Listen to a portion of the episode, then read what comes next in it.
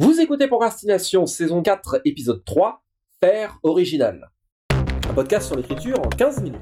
Parce que vous avez autre chose à faire et qu'on n'a pas la science incluse. Avec les voix de Mélanie Fazi, Estelle Fay. et Lionel Delous. Il paraît que tout a été dit, que tout a été écrit déjà. Dans un monde où la fiction est reine, comment est-ce qu'on peut être finalement original?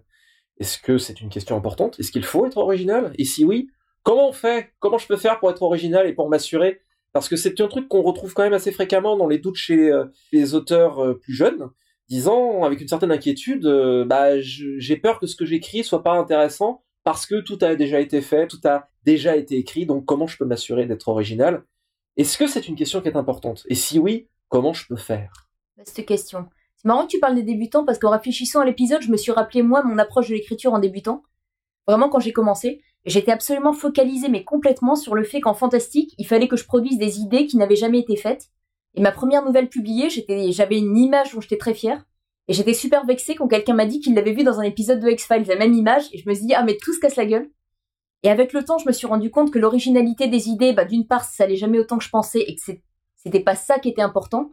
Et ce qui restait des textes, souvent, c'était des choses beaucoup plus personnelles ou plus des choses d'ambiance ou des choses comme ça. Mais que l'originalité de l'idée était pas cette- ce truc sur lequel j'étais braquée au départ, en fait. Je vais rebondir en fait euh, sur ce que tu as dit et sur ce que disait Lionel quand vous parlez des débutants. Donc quand je suis sortie de mon école, j'étais un peu marquée cinéma de genre, je sais pas du tout pourquoi, et je me suis retrouvée à donner des coups de main à des jeunes scénaristes, des jeunes réalisateurs qui voulaient écrire des scénarios de fantastique, euh, de SF, enfin bref, euh, voilà, de tout ce qu'on appelle cinéma de genre quoi. Et je me suis retrouvée souvent face à justement des gens qui avaient très peu de culture de cinéma là, mais qui ne voulaient pas en avoir en disant je veux pas être parasité par les idées des autres. Le piège. Voilà, et résultat, il réinventait l'eau tiède. Et euh, donc, euh, par exemple, il y en avait un, c'est... Et alors, à la fin, on s'aperçoit qu'en fait, c'était un fantôme tout du long. Ouais, ok, alors... euh, là- Voilà, donc mais j'ai passé une bonne partie de mon temps à en fait donner des listes de films à voir. Simplement pour dire, non mais regardez, cette idée-là, elle a déjà été travaillée en gros depuis la nuit des temps. Mais toujours et depuis le début, depuis que je baigne dans les cultures de genre ou les cultures de l'imaginaire, ce qui m'intéresse et ce qui je trouve est pertinent, c'est pas se dire je vais trouver le concept de furieux que personne n'a fait avant moi. C'est plutôt de se dire ok, je m'inscris dans une lignée de conteurs, de réalisateurs, d'auteurs qui remontent encore une fois à la nuit des temps ou à la rigueur à Frankenstein pour la SF. Et comment avec des idées qui de toute manière sont déjà là, comment moi je vais les réinterpréter à ma sauce, qu'est-ce que moi j'ai à dire dessus, avec mon époque, avec mon expérience qui sera pas celle des autres. Mais pour ça justement, il faut que je les connaisse à mort pour savoir ce que moi je vais en faire. Et c'est ça qui est intéressant. Ce que moi, ce que mon époque aussi, nous allons en faire ensemble. Ouais, je suis complètement d'accord. Euh, en fait, je m'étais fait une réflexion qui est que l'originalité, il me semble que c'est toujours quelque chose de relatif. On est original par rapport à quelque chose. Et effectivement, par rapport à l'époque, par rapport au contexte dans lequel on écrit, par rapport au genre, par rapport à tout ça, rien n'est jamais original sorti de, sorti de nulle part. Enfin, je suis toujours énervée par cette idée de je vais, je vais pas me renseigner, mais je vais inventer le tien. Moi aussi, ça m'agace euh, de manière plus générale. Ah non, non, je lis pas parce que je veux pas être parasité. Euh, bon, alors, euh, c'est sûr que lire des choses qui sont très proches de ce qu'on est en train d'écrire, peut-être que là, il risque d'y avoir peut-être une, pollinisation croisée inconsciente qui peut être fâcheuse. Ou alors, au pire, on peut se dire, Oh, j'ai lu un truc tellement bien sur ce que je suis en train d'écrire et je serai jamais à ce niveau-là, ça peut péter le moral. Mais lisons autre chose à ce moment-là, regardons autre chose. Je suis tout à fait d'accord avec vous sur le fait que la première base, c'est connaître les tropes de la fiction, des genres, et ça sort à partir de la culture, de la lecture, et hors littérature et hors genre aussi. On peut aller rechercher des inspirations culturelles hyper loin, euh, dans les classiques, dans les mythes, dans le théâtre classique, etc. Et je pense que derrière, en fait, cette question d'originalité, il y a un peu ce que vous avez abordé, qui est la, la crainte de se dire, si j'ai pas une grande idée, ça vaut pas la peine. Mais l'originalité, elle va se nicher dans plein de choses. Elle va se nicher dans les rapports entre les personnages, elle va se nicher dans la peinture du monde. Et les grandes idées révolutionnaires qui euh, font des classiques, il y en a vraiment pas beaucoup. Alors ça veut pas dire que la quête n'est pas noble, et ça veut pas dire qu'il faut pas essayer d'aller la chercher autant qu'on peut, mais euh, effectivement ça se crée pas du vide. Et euh, la création, c'était Orson Scott Card, je crois, qui disait, bah en général, mes meilleurs bouquins sont venus de la rencontre entre deux idées séparées, et en fait je me suis rendu compte que je les ai mises ensemble, elles étaient faites pour aller ensemble.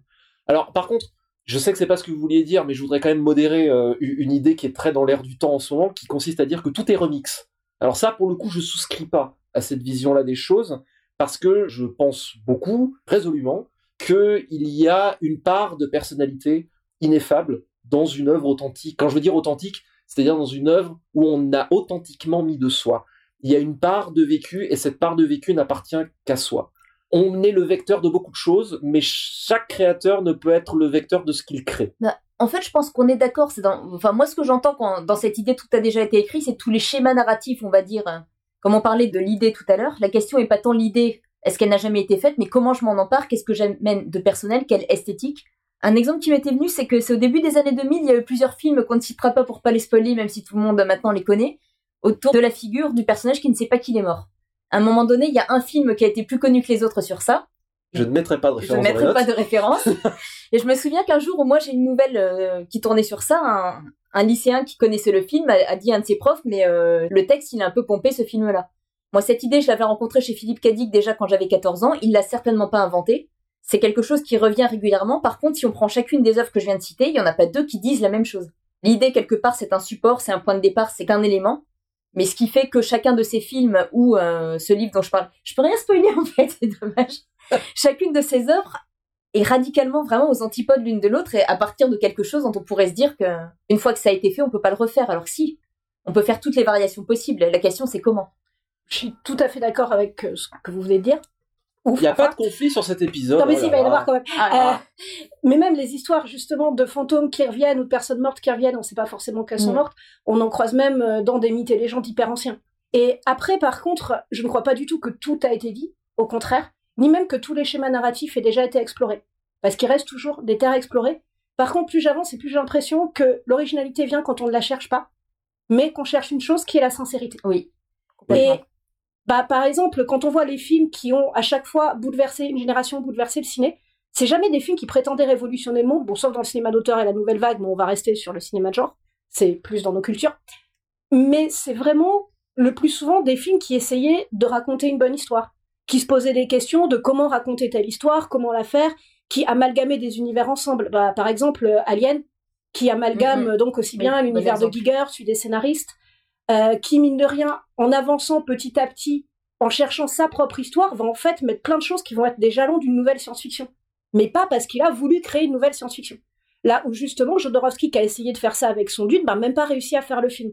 Donc finalement, peut-être pas tant l'originalité, mais la nouveauté, ou le pas en avant, ou la différence, qui je trouve est un concept beaucoup plus pertinent, pour moi va venir quand on ne la cherche pas. Et j'ai l'impression que c'est un peu une impasse de la chercher.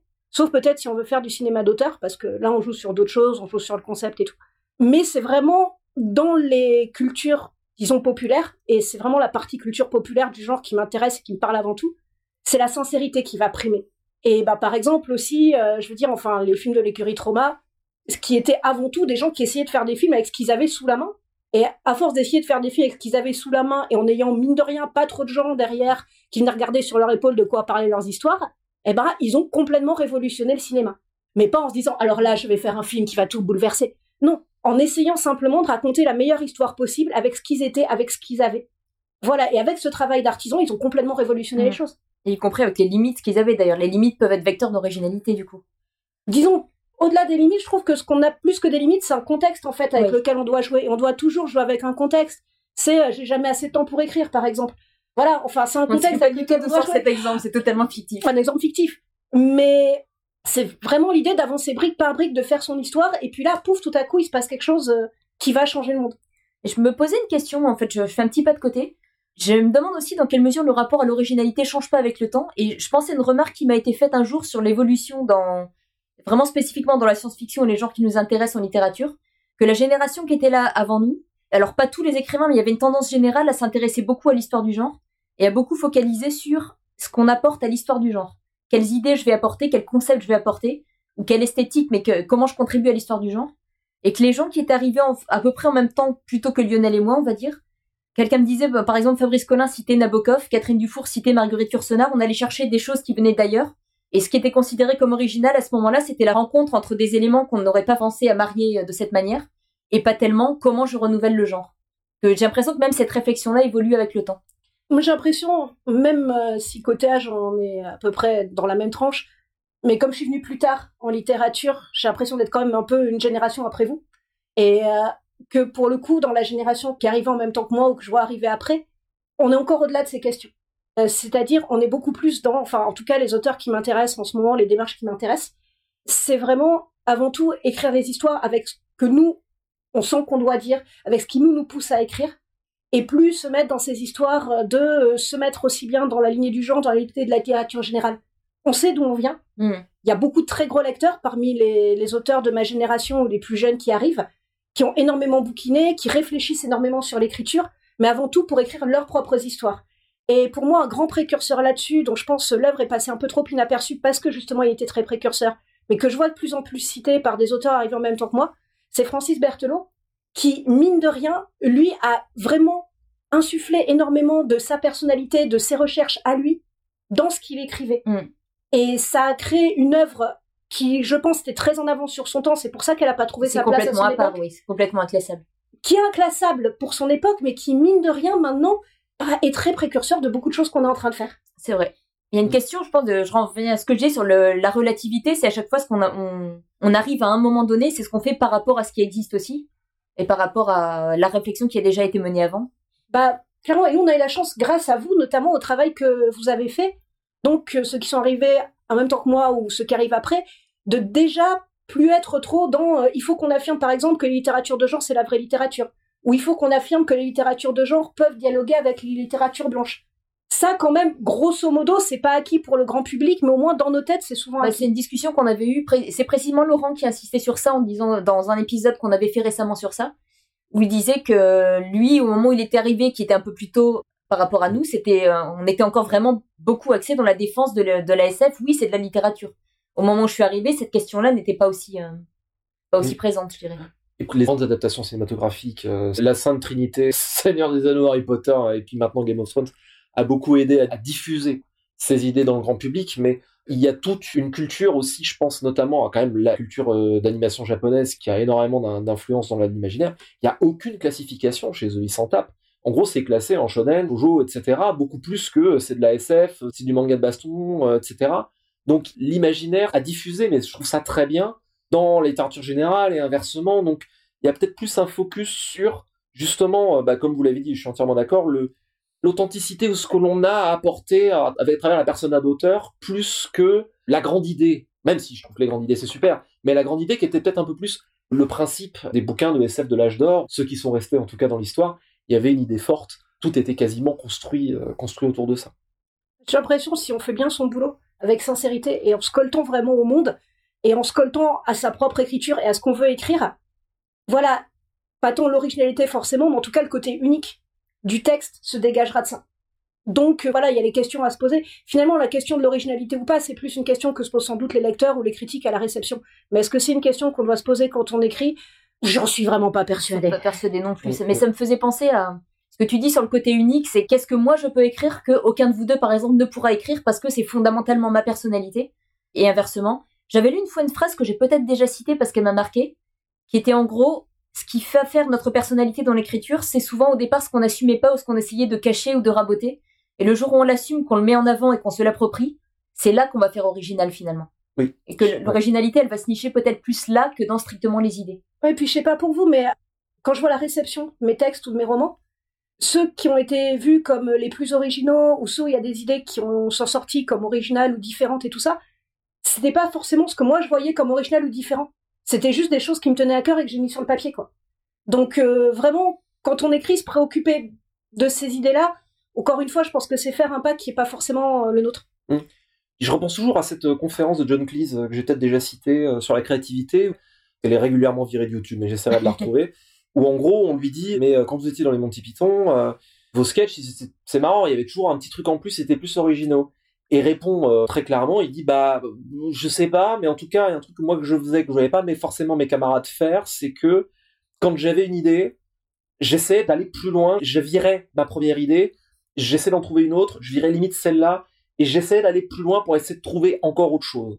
Orson Scott Card dit un truc un peu semblable où il dit quand j'ai une idée, je me dis tout le monde l'a déjà eu. Alors j'essaie d'en trouver un autre éclairage dessus, je me dis que ça aussi tout le monde l'a déjà eu. Et quand je commence à arriver à la troisième ou la quatrième idée qui me fait envie, là je me dis que peut-être je touche quelque chose d'authentique.